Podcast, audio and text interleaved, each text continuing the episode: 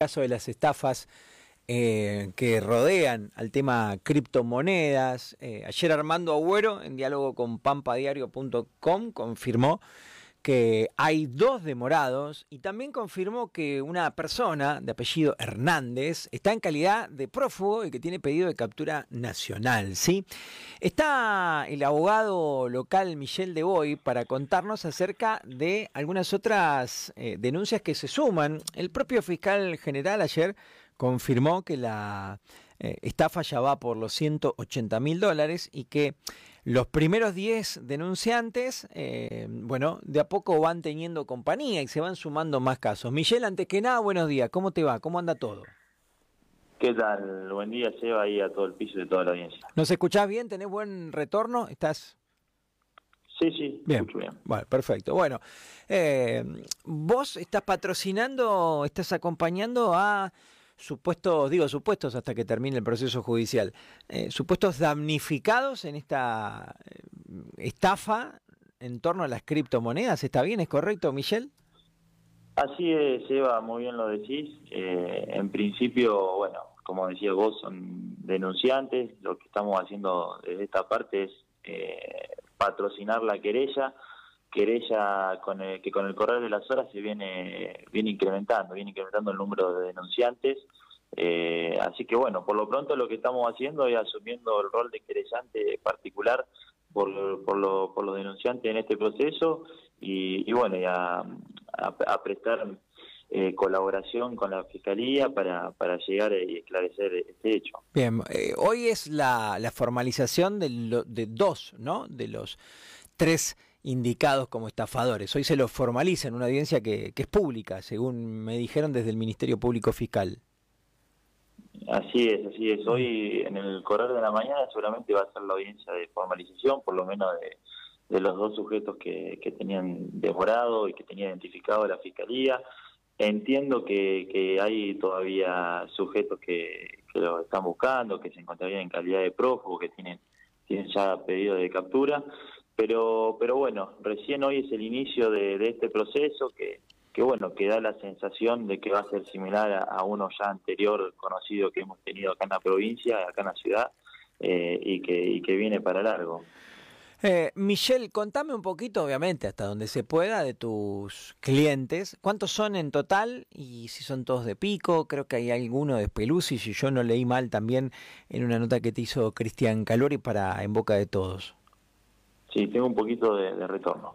Te, te eh, comento que, al día de hoy tengo eh, seis denunciantes, los cuales ya eh, por más de la, de la mitad de los mismos hemos hecho la, presentación al, al, juez interviniente de la causa para que nos no, no, no nos acredite la, calidad de querellante.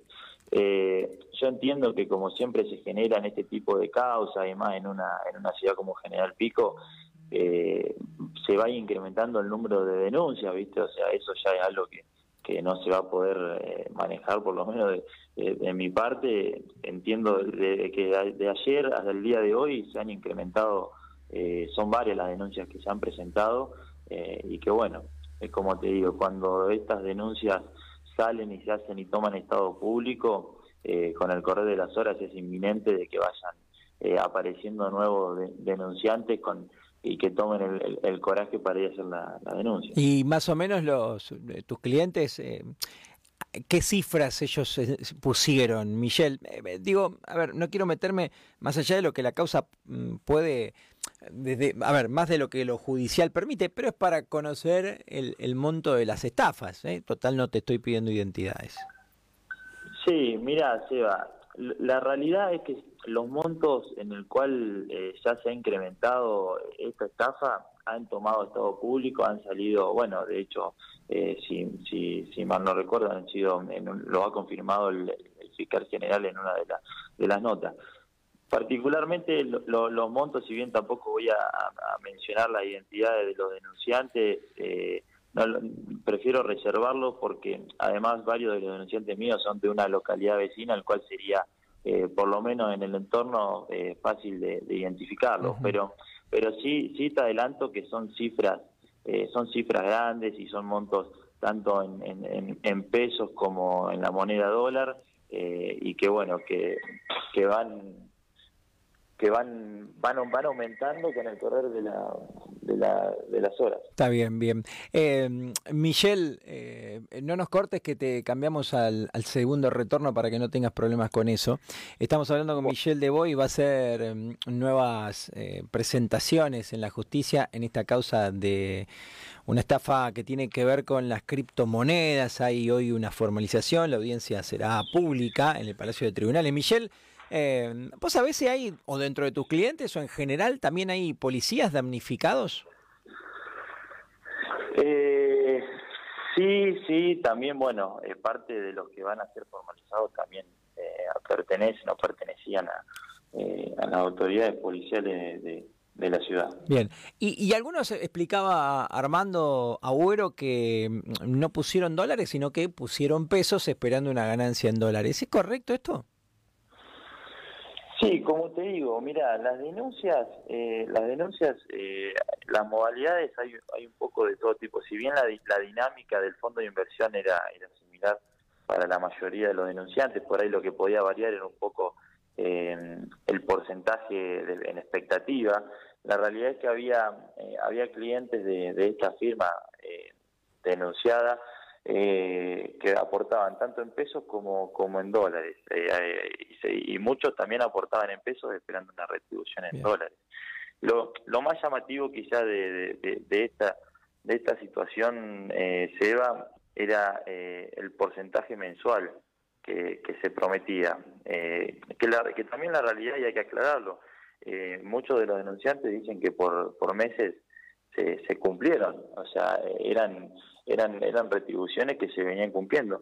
Pero bueno, esta estructura siempre tiene, generalmente tienen la, los mismos finales, ¿viste? En un momento se corta o cuando eh, una condición que, que se esperaba eh, termina eh, fallando o cuando se terminan de, de agregar nuevos aportantes a, a la estructura, eh, se termina y ahí es donde deja, viste, este tendal de, de, gente damnificada porque, bueno, hay gente en la cual ha, ha, ha puesto dinero y sí eh, han tenido ganancias y hay gente que ha puesto dinero y nunca vio nada. Entonces ahí es donde la situación se, se agrava un poco más. Claro, está bien. Eh, hay dos personas que están demoradas, entiendo que es en calidad de demoradas, aunque hoy van a ser formalizadas, no sé si quedarán detenidos, y hay uno que tiene, es de apellido Hernández, que tiene... Eh, Captura, pedido de captura nacional. ¿Esto de alguna forma tranquiliza a ustedes y a tus clientes el hecho de que estén identificados, que se sepa quiénes son? Eh, ¿De alguna forma da tranquilidad?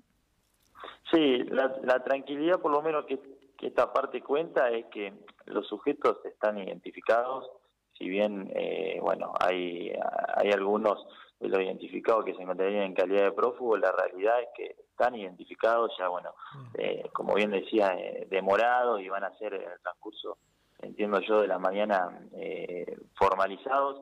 Quizás eh, lo que lo que por ahí ahora los clientes pueden manifestar es, es bronca, es desilusión, bueno, lo que a cualquier persona a esta situación le podría generar, ¿no? Es, es un, es un monto, mucha gente estaba hablando de, de sus ahorros, de, de las ganancias que venían ahorrando hace mucho tiempo, la depositan con, con toda la confianza en un fondo que, que, que aparentaba y que, y que, mostraba ser solvente y de un día para otro eh, todos esos ahorros de tiempo viste terminan terminan desapareciendo sin ningún tipo de respuesta. Entonces efectivamente a ellos ahora les da tranquilidad saber de que están identificados y que por lo menos la justicia eh, se está expidiendo a, eh, al respecto como lo decíamos al comienzo de la nota, la, la, reci recién comienza este proceso, la realidad es que recién comienza y, y bueno, eh, la Fiscalía y esta querella tendrá un, un, un, largo y un arduo trabajo para intentar de, demostrar la, la, criminalidad de los hechos de,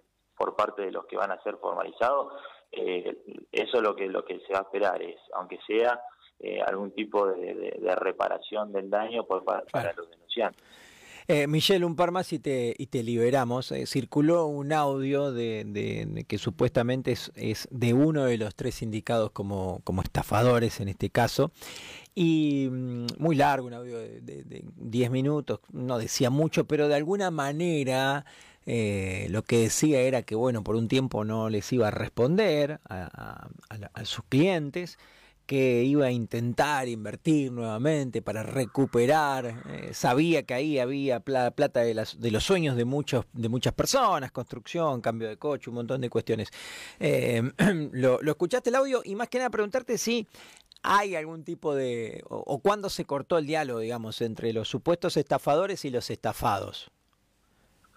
Sí, mira, eh, con respecto a, a, cuándo se cortó, voy a arrancar por la última, cuando se cortó el diálogo con, con los denunciantes, ese sería el término correcto para mencionar ahora, eh, ha sido en los últimos días eh, y esto tiene tiene cierta lógica cuando cuando el proceso judicial empezó y, bueno se lo ha se lo ha demorado.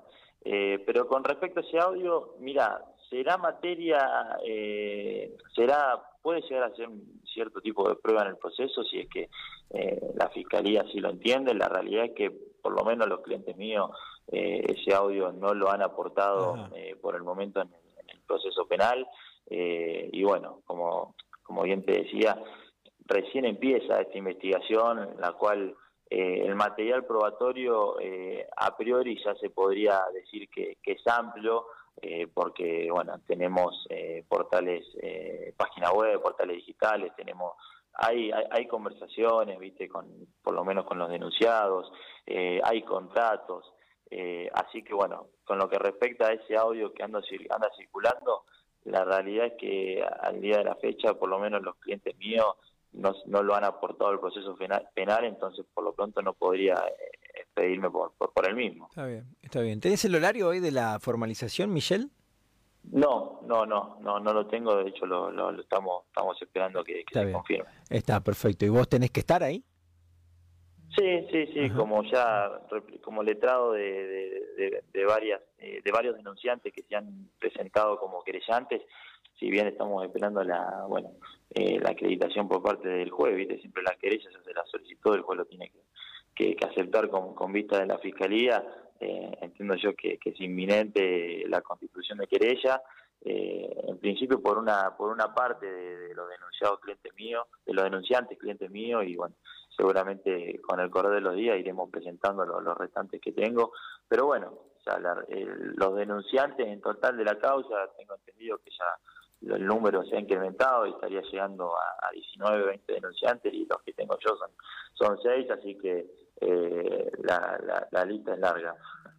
Te mando un abrazo grande y te agradezco la amabilidad de siempre, Michelle.